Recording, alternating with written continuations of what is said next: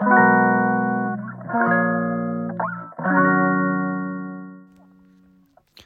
はようございます。松田祐介です。このラジオは妊娠や出産に関わる麻酔酸化麻酔を専門とする麻酔科医私松田祐介が普段感じたり考えたりしたことを発信していく番組です。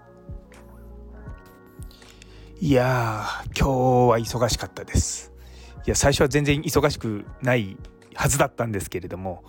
結構立て続けにお産があってですねまあまあ仕事をただ単にしてただけなんですけれども予想外にあのいろいろと立て込んでたっていう感じですね。でまあ妊娠出産のことに関して今本当にこの34年いろいろと動いてますよね。不妊治療が保険になったりとか今は経腟分娩が、まあ、保険適用になりそうだっていうふうになってるんですよね。でおそらくなんですが経腟分娩が保険適用になるとそれに合わせて無痛分娩もなるはずなんですよ。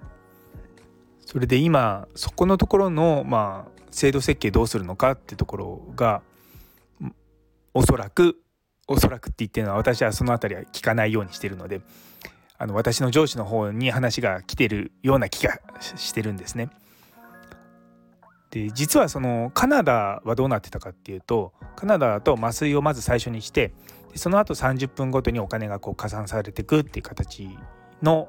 制度だったんですね。でまあマックスでいくと多分確かですねざっくり計算したもので10万円弱ぐらいになってで一番サクッともう麻酔してすぐ生まれちゃったりとかすると1万円ぐらいかなだったと思うんですよね。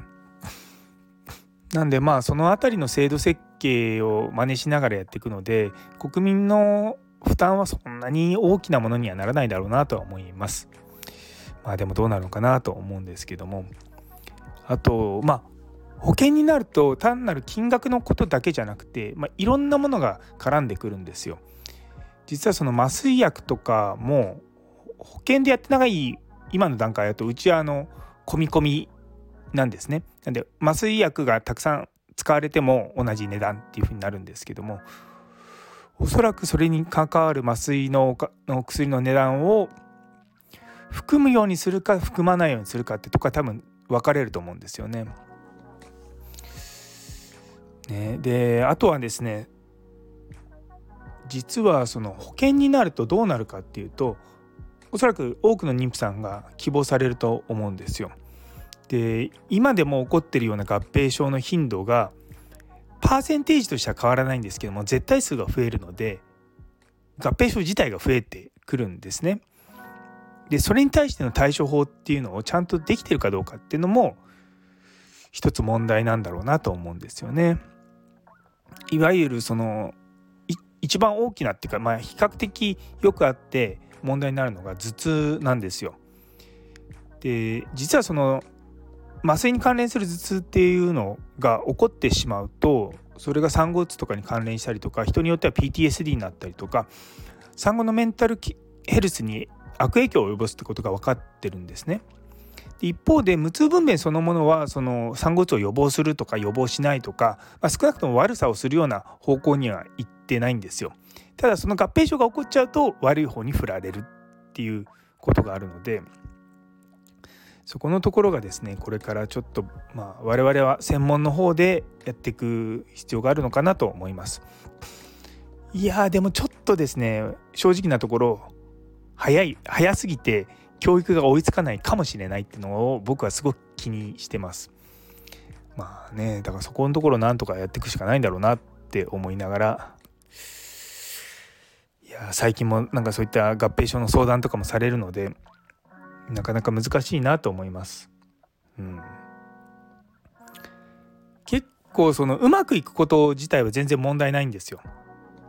で大抵うまくいきます。9割5分ぐらい何も問題ないです。ただ 5%, 5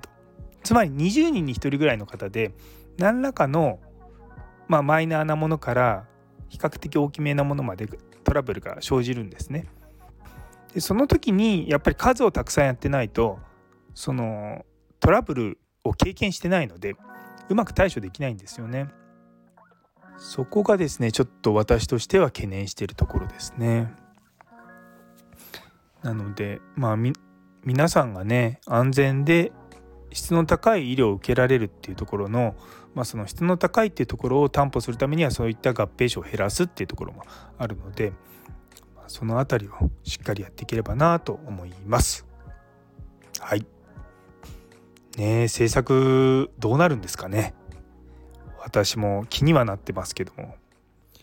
なかなかナーバスな部分も出てくるのであと予算のこととかも出てきていやどうなるかなって思います。ちなみに十数年前15年ぐらい前かな。に韓国がその無痛分娩保険にしたところ無痛分娩率がもともと10%なかったのがいきなり70%ぐらいまで上がったってなってましたね。今それが日本で起こると日本の麻酔科の先生たち対応できないと思うんですよねそしてまた分娩の管理とかもかなり変わってくるので産婦人科の先生も対応できないかもしれないっていうのがちょっと私としては気になるところですね。うん、まあねまあこればっかりはもう世の中の自流に任せるしかないのでと思っております。はいというところであね最後まで聞いてくださってありがとうございます。なかなか難しい話しちゃってね大変申し訳なかったと思いますけれども、ね、何か皆様の役に立てればと思います。はいというところで今日という一日が皆様にとって素敵な一日になりますように。それではまた。まあなんだかんだ言って時代はいい方向に向かってるんだと思います。